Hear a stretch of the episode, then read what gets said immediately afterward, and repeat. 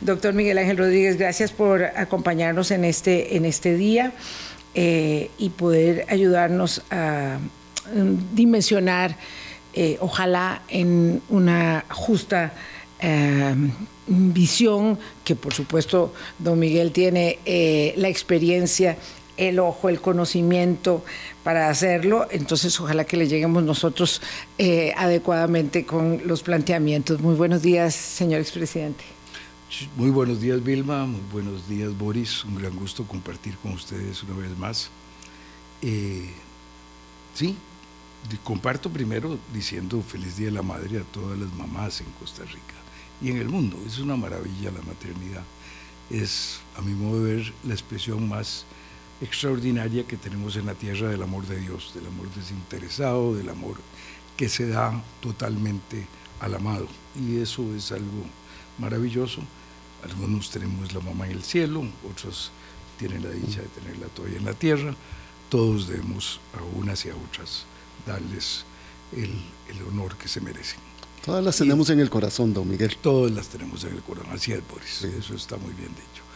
Y además, le, sí quiero compartir con usted que en mi casa yo tengo como tres días de estar oyendo que el Día de la Madre es mañana.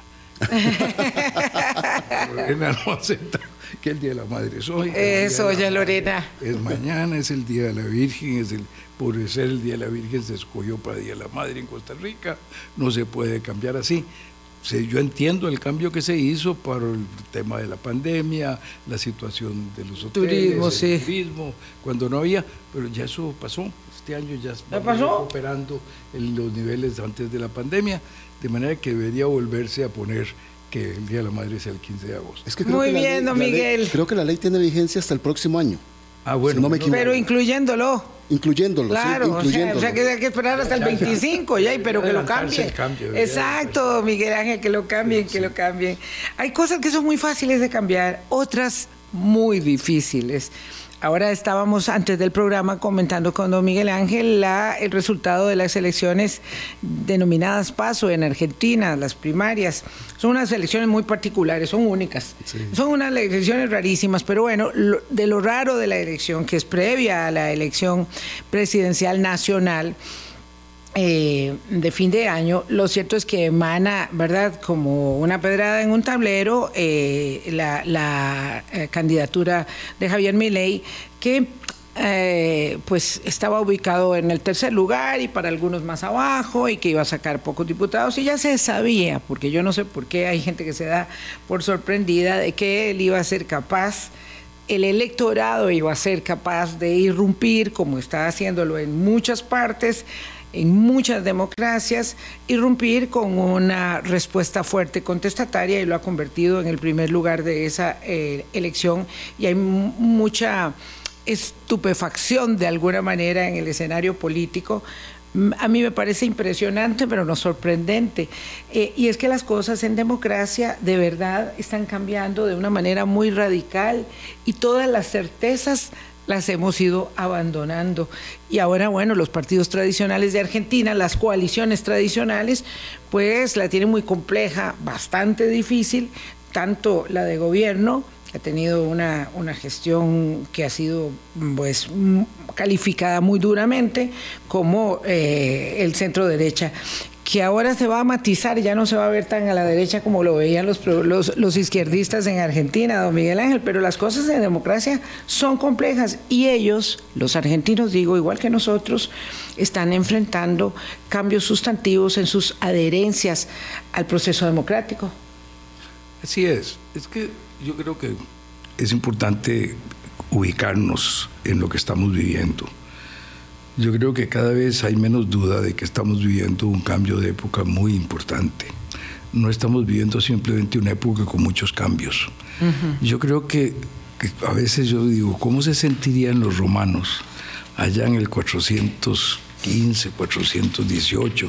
Ya tenían varios años de que le había pasado la primera de las invasiones que venían del norte, pero todavía Roma iba a mantenerse varias décadas ahí. Eh, pero sabían que las cosas estaban cambiando y hasta dónde iban.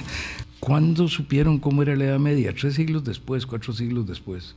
Se conformó ya un, el cambio, el cambio fue muy lento, o, como que estaban viviendo en, el tiempo del renacimiento, la reforma, la contrarreforma, el descubrimiento de América, la, entrada de la ciencia, el cambio de que el conocimiento era lo que había dicho Aristóteles y Platón, a que el conocimiento es lo que se investigaba experimentalmente. los, las, las posiciones de Galileo tardaron 100 años en que se convirtieran en algo que ya en la ciencia se, se manejaba. Eh, la revolución, la revolución democrática, el nacimiento de la época contemporánea, es una época en la cual eh, viene lentamente en Inglaterra creándose la revolución parlamentaria, eh, viene la, la, independencia de los Estados Unidos, que se irrumpe y cambia más rápidamente que las otras cosas, y la revolución francesa, donde a la caída de la monarquía de, Luis XVI, eh, lo sigue la democracia 100 años después cuando se determina Napoleón III. Eh, en, el interín hay todas las cosas. O sea, son cambios lentos, difíciles, complicados. Este lo previeron alguna gente. Ortega y Gasset hace casi 100 años habló de un cambio de época.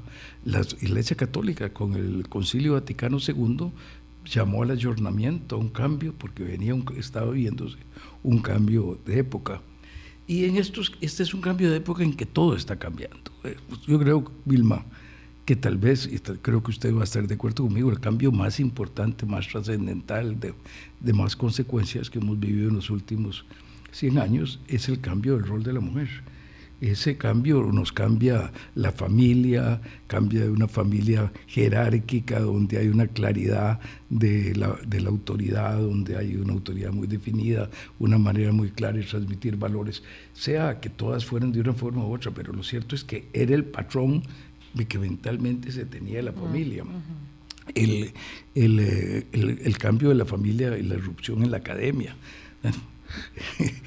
es, es increíble, pero la primera doctora en Alemania eh, es eh, esta extraordinaria eh, monja carmelita Santa Benedicta de, la, Santa Teresa Benedicta de la Cruz, que es una judía conversa, que es la primera doctora allá en 1920 en Alemania. O sea, no había mujeres doctoras, no había mujeres catedráticas. Eh, eso, nosotros parece, nos parece que eso es una cosa que, pasaba hace muchos años. No, no, no. Son cambios muy recientes. La participación de la mujer en la política. Eh, en Costa Rica, eh, ¿cuántas diputadas había antes de, la, de, que mi mujer irrumpiera con el tema de las cuotas de las mujeres en el partido y se, y se metiera en todo ese cambio? Eh, bueno, eran, eran, muy, muy contadas. Ahora es la mitad prácticamente de los, de los que están en el Congreso. Entonces, el cambio que se ha dado es muy rápido en ese campo, en, la comunicación, el campo de ustedes. Es decir, que era la comunicación hace 20, 25 años comparado con ahora, cuando no estaban las redes sociales. Era otra cosa totalmente distinta de lo que tenemos hoy día. Eh, es un cambio terrible.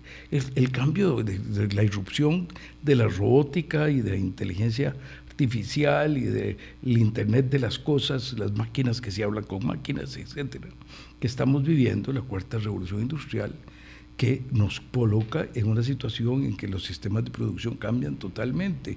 Eh, con la revolución industrial y con la, la, época contemporánea nace la industria, la, la, empresa totalmente piramidal, unos poquitos mandan, un montón de gente controla lo que hacen los demás y abajo un montón operan. Y ahora se va a una forma mucho más eh, rectangular. Los, los, el, el, el, CEO de una gran empresa maneja su agenda en el teléfono. y, y los operarios tienen círculos de calidad y opinan sobre cómo manejar las cosas. En la confrontación vino la, la, caída del, del, bloque soviético y creímos que llegábamos a un gran acuerdo de un montón de cosas. Inmediatamente nos dimos cuenta de que no había mayor acuerdo, que hay una gran confrontación y ahora tenemos enfrentamientos de Estados Unidos y China, la guerra en Ucrania. O sea, es, el mundo nos cambia por todos lados, mil cosas están cambiando a la vez. Y nuestra mente que es el problema, mm. ya está hecha el modelo de lo que teníamos antes. los muchachillos no tanto. pero la, gran mayoría de las generaciones que están en el manejo de los países y de las empresas y demás, nuestro modelo mental no, no está adaptado al cambio. Entonces, en esta lucha se pierden las certidumbres, se pierde el arraigo, la gente se siente desubicada, ya no tiene una comunidad que lo apapache, no tiene una familia que lo apapache, no tiene una empresa que lo apapache trabaja un tiempo en un lado, tiene que prepararse para ir a otra profesión, para hacer otra cosa. Entonces estamos desarraigados, desubicados, con mucha incertidumbre, eso causa miedo. Y el miedo causa furia. Y la furia se expresa en sentimientos, no en racionalidad. Y, eso estamos viendo. Usted ha hecho un repaso muy interesante, ¿verdad? Porque en todos estos cambios hemos tenido beneficios, ha mejorado la ciencia, la salud, la educación. Pero llega usted a un punto que dice, hoy, hoy estamos sin certidumbre y sin arraigo. Y la ciudadanía global le ha cobrado al sistema de partidos políticos una enorme responsabilidad en tener ese desarraigo. Y nos tienen situaciones como las que estamos viviendo hoy. Ahí yo le eh, preguntaría entonces a don Miguel Ángel, ¿la democracia es obsoleta como la máquina de escribir o el telégrafo hoy, siendo que se trata de un sistema tan nuevo en el mundo, ¿verdad? Bastante nuevo en la historia de la civilización, eh, quedó atrás o va a quedar. Usted sabe que a mí eso me asustó mucho hace un par de años. Un amigo, un amigo eh, al que estimo mucho, que, he vivido mucho tiempo en Oriente y en Cercano Oriente y en Egipto, una persona que tiene una, una, experiencia del mundo muy amplia de distintas culturas, me dijo, ¿usted no cree, Miguel Ángel, que dentro de 100 años van a ver a nuestra época y van a decir, mira aquellos ilusos que creían que se podía vivir en democracia? Y, y me dejó muy asustado porque yo, tengo amor por la libertad, amor por la dignidad de las personas, amor por eh, los derechos humanos, eh, amor por una sociedad solidaria. Eh, y, me parece terrible pensar que esto que ha costado tanto ir construyendo, que tiene raíces en Grecia y en Roma y en el judaísmo y en el cristianismo y en la contrarreforma y en tantos aportes que vienen de distintos lados, esto que hemos ido construyendo en el mundo occidental, que es la democracia liberal, se nos vaya a ir de las manos. Tengo mucho miedo. Espero que no, pero creo que depende mucho de lo que vayamos a hacer. Eh, hay una, obra de, de Asimoglu y, y Robinson eh, que se llama el, estrecho corredor o algo por el estilo, que dice que pensar que la democracia liberal se sostiene porque pues, somos capaces de construir el Estado de Derecho es olvidarnos de que los que están en el gobierno tienen la capacidad de destruir el Estado de Derecho que es algo que nos dimos cuenta hace mucho rato. Yo me siento muy orgulloso de que Costa Rica, o mi gobierno, fue uno de los países que impulsó la Carta Democrática Interamericana cuando nos dimos cuenta con el caso Fujimori de que ya no eran los militares, sino los gobiernos electos democráticamente los que podían destruir la democracia y que tenemos que empezar a tomar medidas para eso. Y Costa Rica fue primero en la cumbre de Quebec, único por nuestra, posición de decir las cumbres son solo para democracia. Después, desgraciadamente, se acabó y se invitó a Cuba a las cumbres y, y se acabó con que eran solo para democracias.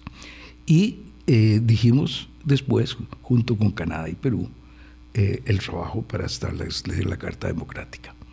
Bueno, pero lo cierto es que eso se ha venido cumpliendo y entonces nos hemos encontrado como los gobiernos que rompen el sistema son gobiernos electos democráticamente que después tratan de disminuir el poder de los otros poderes, mucho importante tomar control del poder ejecutivo, eh, tomar control, para eso necesitan tomar control ante el legislativo, con eso toman control del, del, judicial, tratando de hacer cambios en cómo se eligen los magistrados y cambiando la integración de las cortes, eh, luchan contra la libertad de prensa, eh, contra las libertades en la sociedad, y entonces tratan de ir acaparando el poder y de convencer a la gente de que ellos tienen la capacidad de resolver las cosas y que lo que les estorba es el sistema institucional, que esto que hemos ido construyendo de la, democracia liberal, del Estado de Derecho, es una camisa de fuerza que les impide actuar. Y que como ellos son los buenos y ellos saben lo que hay que hacer, no pueden estar sometidos a eso. Y que para el bien del pueblo se necesita que eso vaya cambiándose.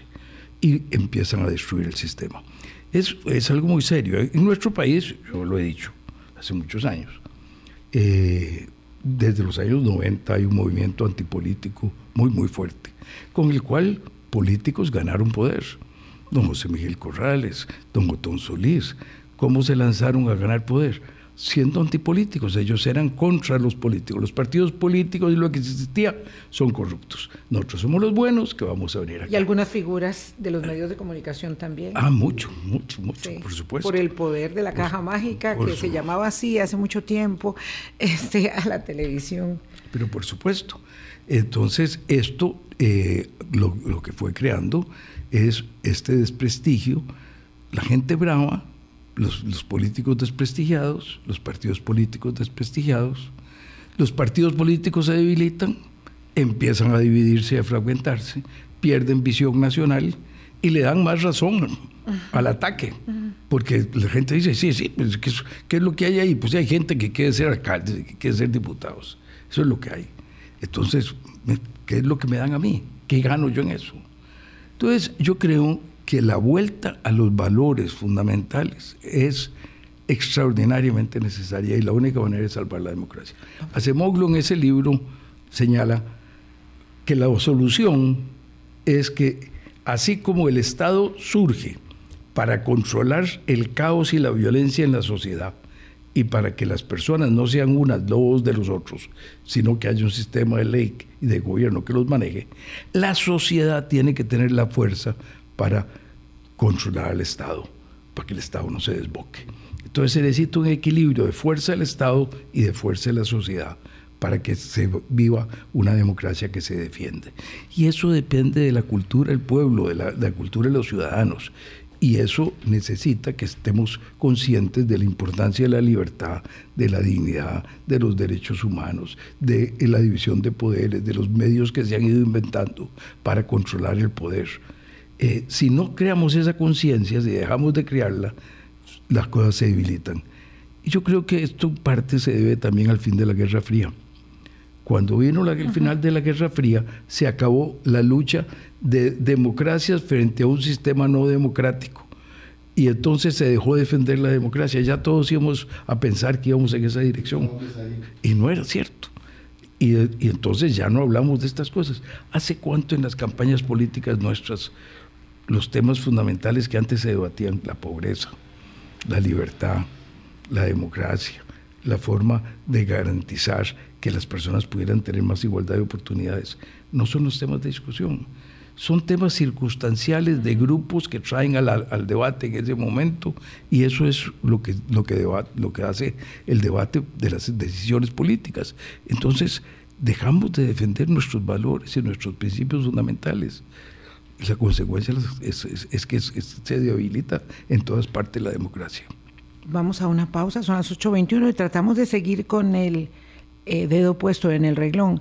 ¿Cómo, en este momento de devaluación del apego a la democracia de los ciudadanos en América Latina, pero muy puntualmente de los costarricenses, vamos a mm, redinamizar ese proceso pedagógico de cultura de defensa y promoción de la democrática, de la democracia, perdón. Ya volvemos. Colombia. Con un país en sintonía 8, 24 minutos de la mañana. Hablamos de la democracia, de la democracia que sufre eh, debilitamiento eh, y las causas, mm, hemos hablado, no sé, perennemente podríamos decir, en un programa que dedica tanto de su tiempo y de sus convicciones a este tema, a, tratar esas causas.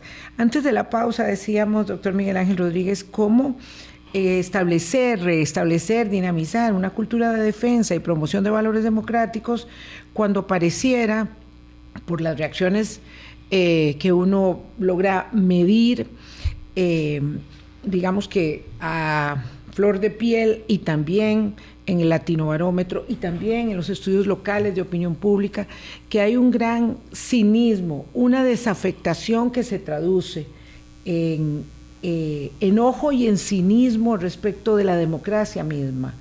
Entonces, qué difícil eh, posicionar la idea de que la libertad es un valor fundamental, que está en riesgo virtud de la emergencia de liderazgos. Usted señalaba muy, muy eh, precisamente el tema de la electodemocracia, que en América Latina tiene un punto de inflexión importante con Fujimori, pero que luego se va este, extendiendo con eh, Chávez en Venezuela, luego Maduro, y ahí seguimos con la historia más reciente.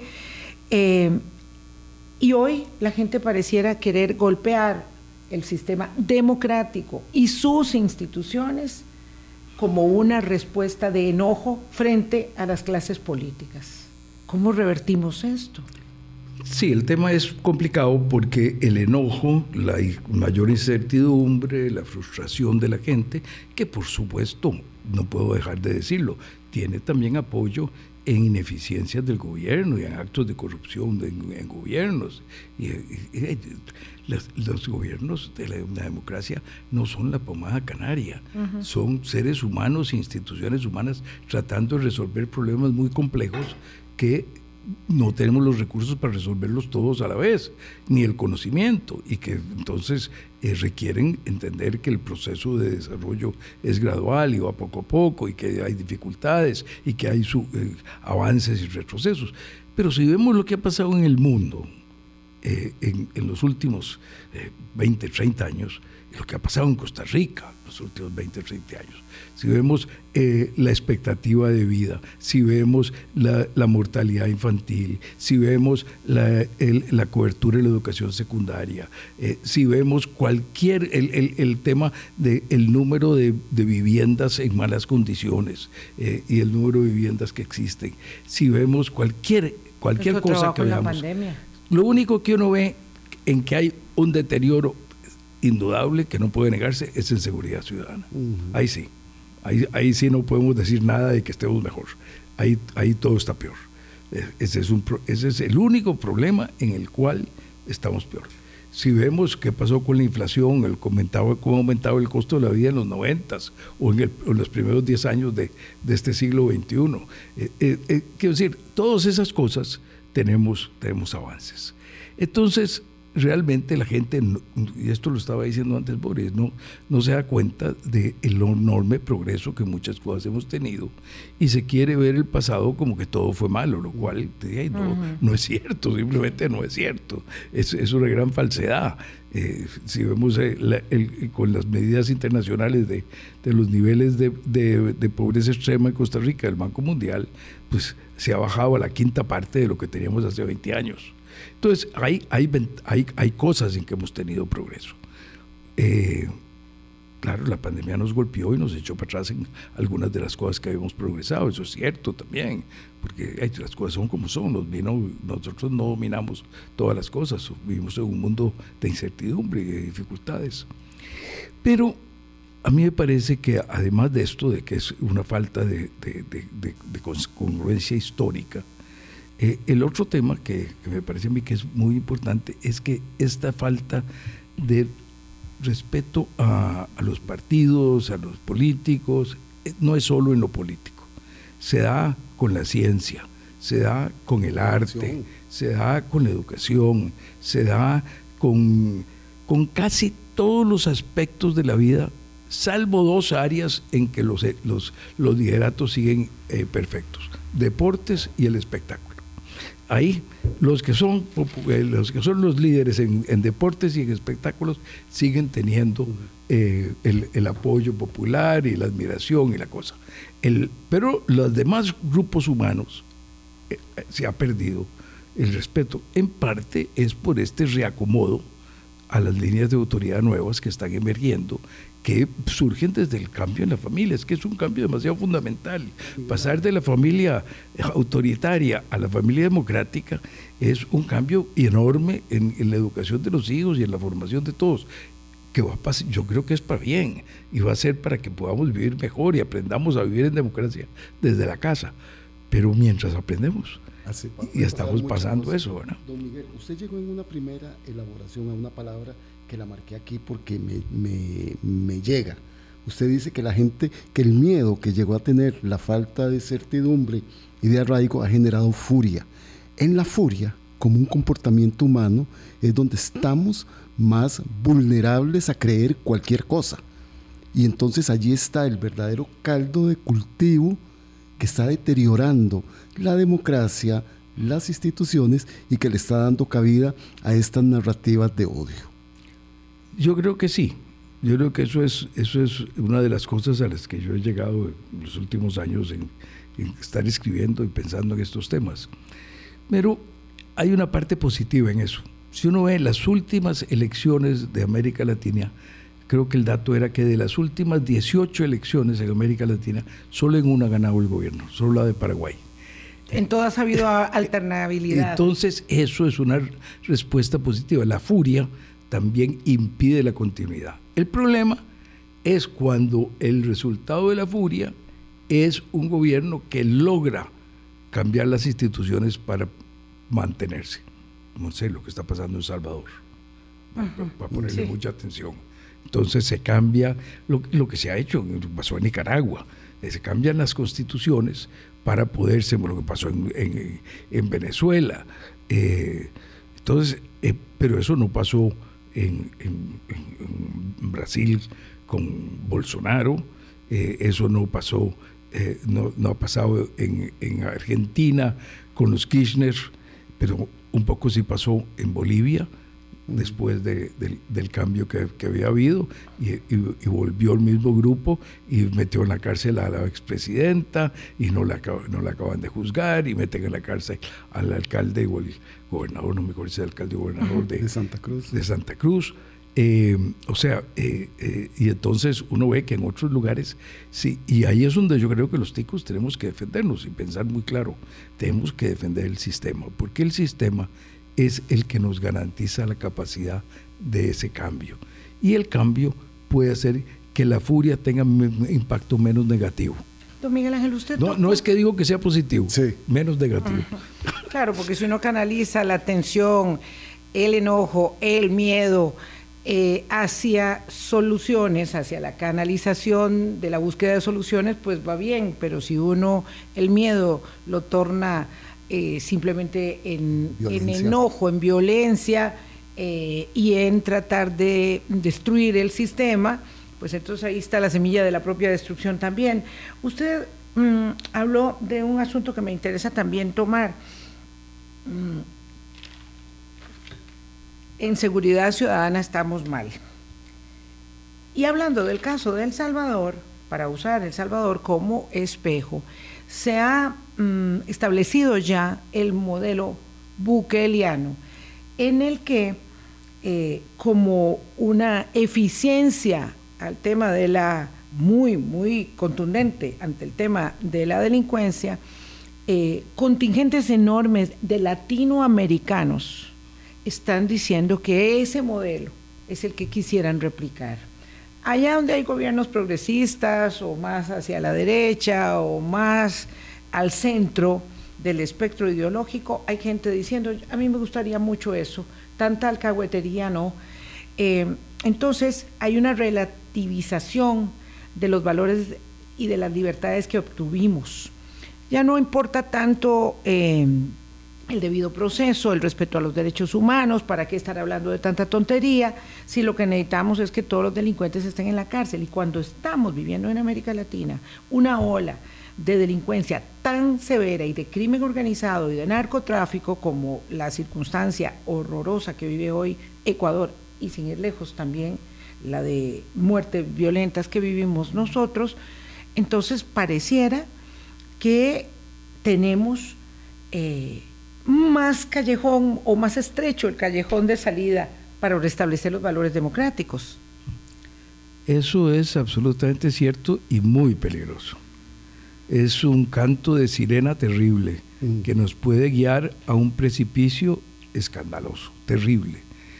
Mire, yo nada más le digo a la gente, piense un poquito. Si se puede arrestar y meter a la, a la gente a la cárcel por indicios que la policía le parece de que pueden ser delincuentes, y con solo eso se meten a, la prisión de manera eh, salvaje, con un tratamiento violatorio de todos los derechos humanos de los reos, eh, ¿qué impide que los enemigos del policía sean los que vayan a la cárcel, aunque sean gente decente? ¿Qué impide que los enemigos de un ministro sean los que van a la cárcel, aunque sean gente decente? ¿Qué impide que si yo quiero apoderarme de un negocio, eh, logre que meten a esa gente a la cárcel pagándole a alguien de los que están teniendo ese poder arbitrario de meter gente a la cárcel. Y si después los juicios se hacen de grupos de 900 personas, piensen, 900 personas en conjunto siendo juzgados para tener una sentencia. Si eso se hace así, ¿qué impide que esa gente desaparezca? Bueno, eh, y si eso es así, ¿qué impide que usted sea de los que va a la cárcel? Nada más piense eso, ciudadano, nada más piense eso. ¿Qué impide que sea usted el que va a la cárcel? No, no puede ser. hemos tardado del poder arbitrario de impartir justicia de quien tenía el poder soberano a tener una limitación en cómo se imparte justicia, de acuerdo con leyes y normas iguales para todos que garantizan un debido proceso, es la evolución de la sociedad de la barbarie a la civilización. Don Miguel Ángel. Echar para atrás en eso es ponernos la soga al cuello, es destruir lo que ha costado milenios de ir construyendo a los seres humanos. Entonces, yo de verdad que esto me, me, me para el pelo, porque esto es demasiado serio. Que es muy serio el problema de seguridad, es seriosísimo. Que tenemos que organizarnos mejor, absolutamente cierto muy bien lo que ha hecho el gobierno con los escáneres en los puertos. Ese tema que no se había resuelto, hay que reconocer las cosas buenas que se hacen. Eso está muy bien, eso hay que hacerlo. Y hay que seguirlo haciendo. Por, y hay que asegurarse que esos escáneres no estén manipulados, que no puedan controlar cuándo se aplica o cuándo no se aplica, que no haya eh, bala o plomo para los que lo estén manejando, para que mm. cedan y dejen pasar. ¿Por qué? Porque si logramos que la, la droga no sea atractivo pasarla por Costa Rica para sacarla, entonces va a ser mucho menos atractivo traerla por un mercado tan chiquitillo y va a ser mucho menos el problema y el, el, interés del tráfico internacional en nuestro país. Eso, eso está muy bien.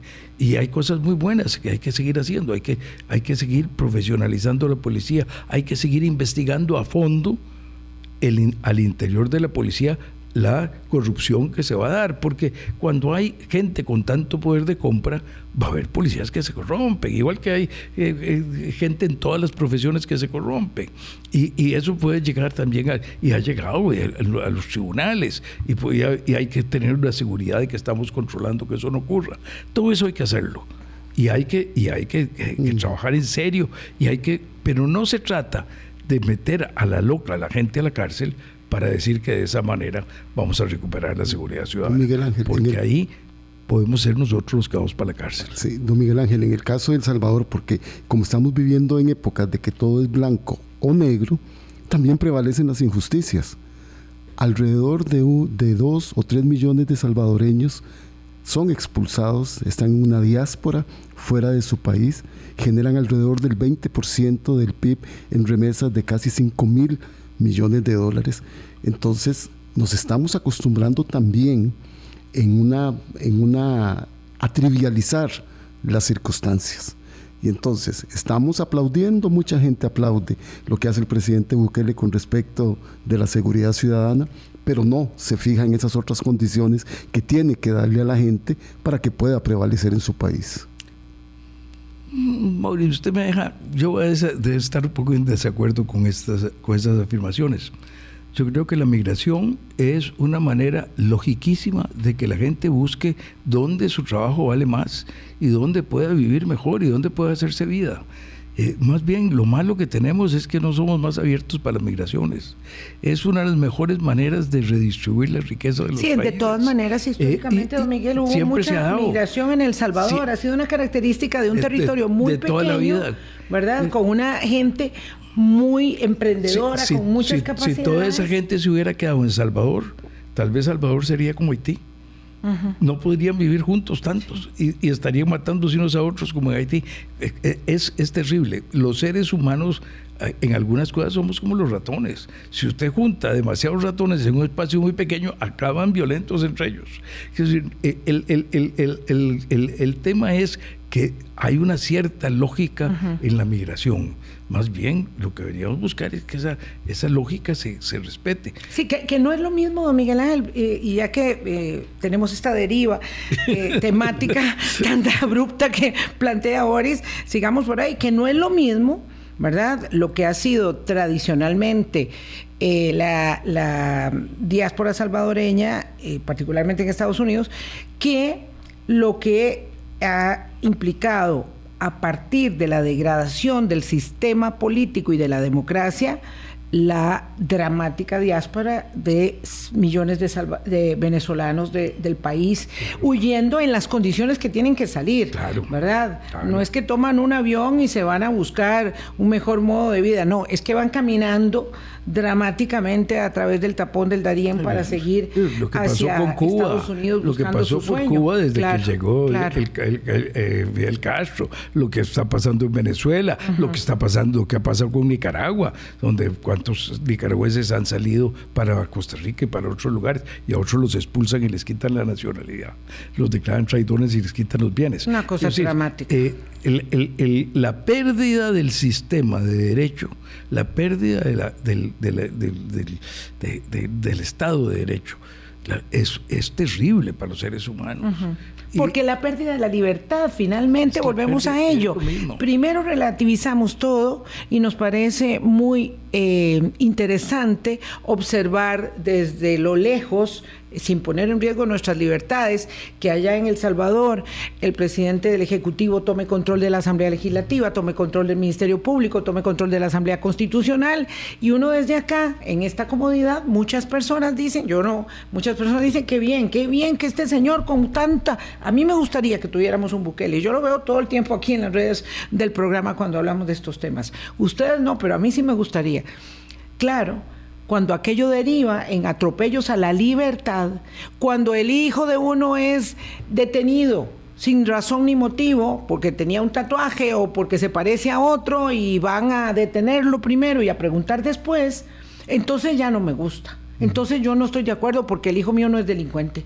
Y ahí ya no tengo nada que objetar, porque ya yo perdí el Ministerio Público, la Sala Constitucional, el recurso, ya no tengo nada que hacer, don Miguel. Y ahí es donde aquello se vuelve tan dramático como para apostarle todo en esa furia y ese cinismo a la pérdida del sistema eh, de pesos y contrapesos de la institucionalidad democrática. Y ahí es donde yo creo que hemos fallado en el modelo educativo, porque no fuimos capaces de aprender qué servía, para qué servía o para qué no la democracia fallamos en el modelo educativo, fallamos en accidentes que van ocurriendo, que nos, nos caracterizan. Los partidos tradicionales se fueron debilitando, eh, se convirtieron mucho en, en, en, menos que máquinas electorales nacionales, más en máquinas electorales cantonales. Eso debilitó el atractivo que tienen para la, para la población en general, no le está ofreciendo soluciones a la cotidianidad, a las cosas diarias de la, de la sociedad. Y tenemos problemas enormes que enfrentar y que resolver, pero enfrentar y resolverlas con la conocimiento, con inteligencia, con análisis, con búsqueda de consensos en temas tan importantes como para mí el más básico de todo, la educación. Si nosotros tenemos que darnos cuenta y este país increíblemente todavía a estas alturas cree que tenemos un buen sistema de educación y tenemos un sistema de educación que en secundaria no cubre la población que tiene que cubrir, ni siquiera el número, que la calidad hace que en las pruebas internacionales, eh, en las pruebas de PISA, en la habilidad, no en el conocimiento de memoria, no, en la habilidad para aplicar lenguaje, para aplicar matemáticas, para aplicar ciencia, andamos un año y medio, dos años atrás del promedio de los países que tienen un buen sistema educativo. Año y medio, dos años atrás, los muchachos de 15 años. Eso es terrible. Eh, que el sistema terciario, el porcentaje de gente que tenemos en educación universitaria es bajo comparado con América Latina, no es bajo comparado con Europa, es bajo comparado con América Latina. Que tenemos un sistema donde por años hemos estado contratando a los maestros sin saber si tienen los conocimientos adecuados, sin hacerles exámenes de conocimientos. Desde hace 12, 13 años, yo vengo clamando por esto. En el gobierno pasado, el diputado Jiménez, eh, don Warner Jiménez, logró que se pasara una ley para establecerlo. Todavía no está operando. Eh, porque la resistencia, porque la zona de comodidad terrible. Pues eso es el terrible. Y que después de que los nombramos, no se les ayuda en el primer año en que dan clases. Un arte es como si un jugador de fútbol lo contratan y, ya después no lo entrenan. Es decir, el, el proceso de manejar un arte requiere la práctica. y después de la universidad, el primer año es como los médicos. Debería tener gente que lo esté yendo a ver, que los y después hay que evaluarlos todos los años, porque el que no se evalúa no hay manera de cómo ayudarlo a que mejoren lo que no está haciendo bien. Pero nosotros ni, ni los analizamos cuando los vamos a nombrar, ni los ayudamos después de nombrados, ni después los evaluamos para ayudarlos en el servicio. Entonces, esto crea un sistema educativo que, que, se nos ha bajado de calidad terriblemente. Entonces, ni cubre la población que tiene que cubrir.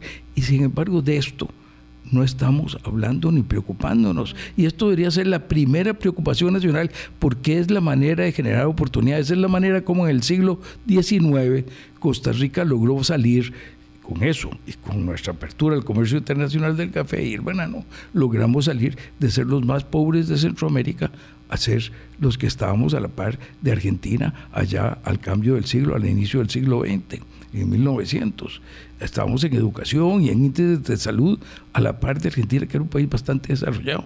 Porque decir, cómo hemos perdido esa capacidad nosotros de concentrarnos en buscar soluciones previsoras y de consenso y de acuerdo de nuestros grandes problemas nacionales, seguridad ciudadana, educación, eh, el, envejecimiento de la población que mm. estamos viviendo, que hace que lo que hicimos con la ley de protección al trabajador ha sido esencial para poder mantener el sistema hasta ahora, pero no es suficiente. Y tenemos que hacer cambios de fondo. Tenemos que ir a una pensión básica universal y tenemos que hacer cambios en, los sistemas de pensiones que hoy día existen.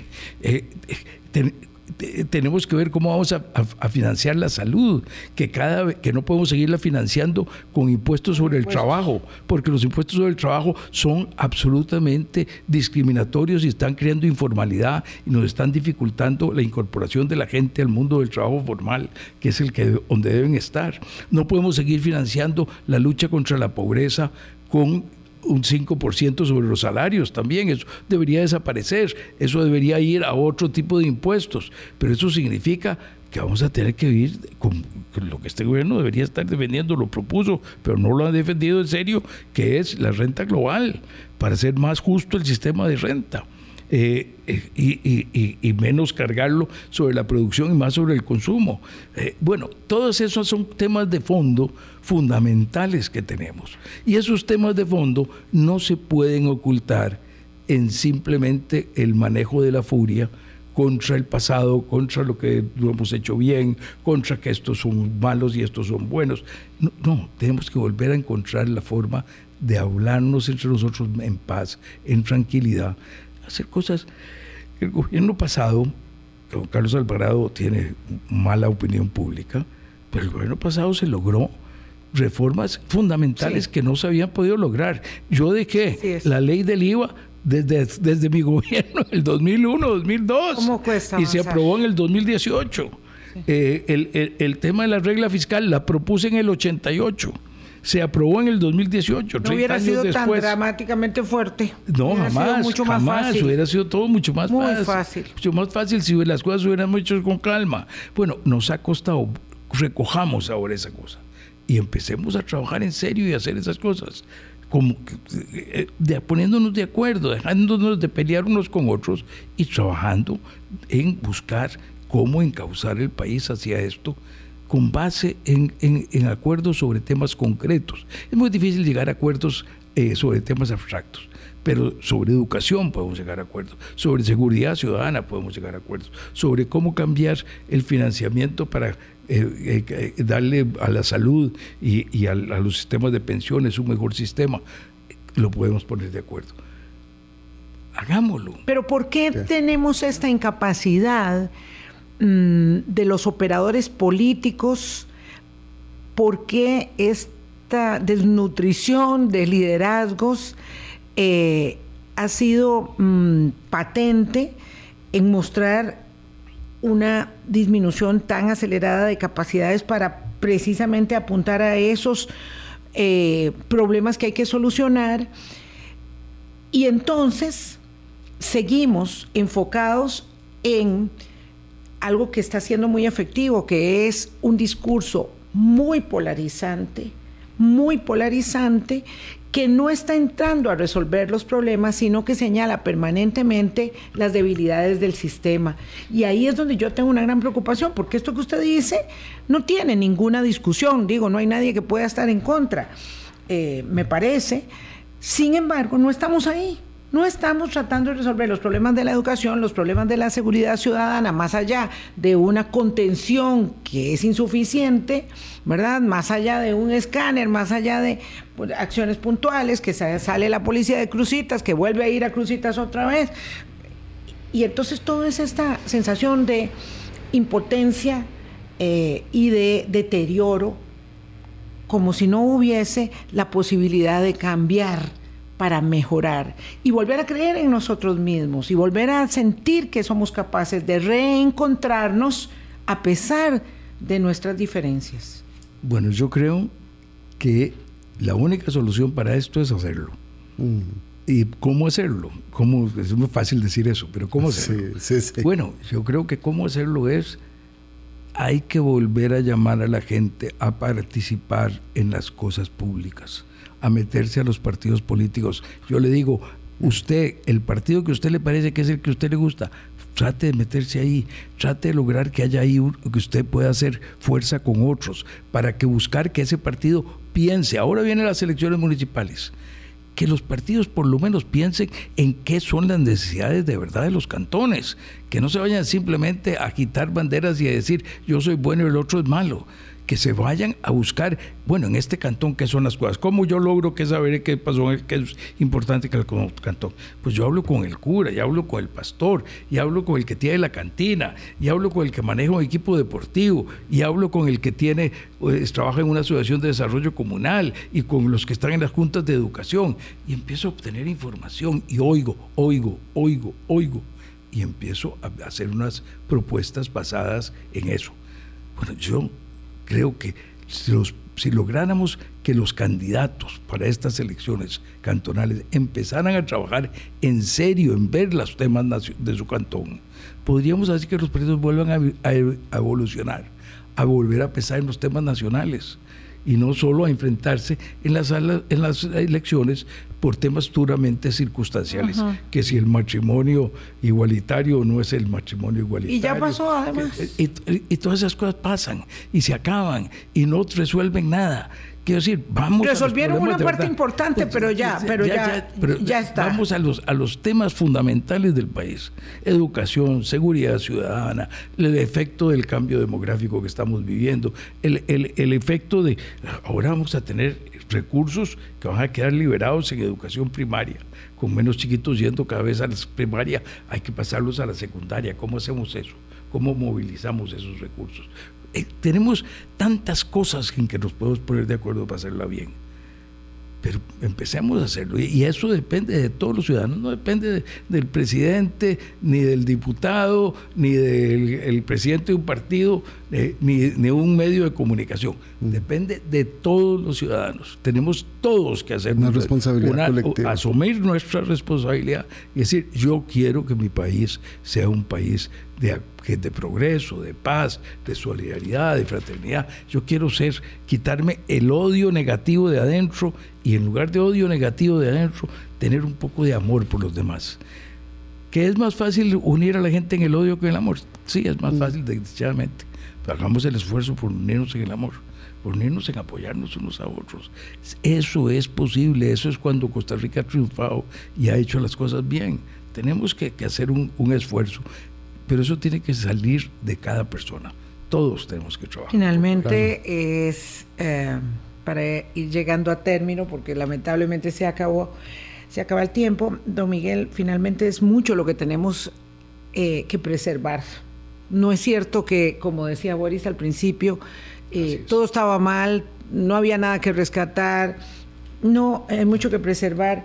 Me gustaría una reflexión para robarle un minuto a Denis sobre esta mm, iniciativa que tuvieron todos los expresidentes de Costa Rica, eh, que yo lamento la degradación una y otra vez del presidente de la República, dicho sea de, paso respecto de los expresidentes del país, pero esta propuesta que han hecho ustedes para eh, el Comité Nobel de la Paz para darle el premio Nobel para que se considere la candidatura de los obispos Rolando Álvarez y Silvio Báez de Nicaragua como candidatos a, Nobel de la Paz, como, como un ejemplo de que realmente perder la democracia eh, es a la vuelta de la esquina. Es difícil mantener el sistema democrático. En 20 años, en 30 años, la democracia se pierde. La perdió Nicaragua, la perdió Venezuela, y la están perdiendo otros sin enterarse la está perdiendo El Salvador, este, y nosotros tenemos que aprender de los espejos. Así es, así es, eh, Vilma. Yo me siento muy orgulloso de esa iniciativa que tuvimos. Eh, es muy justificada.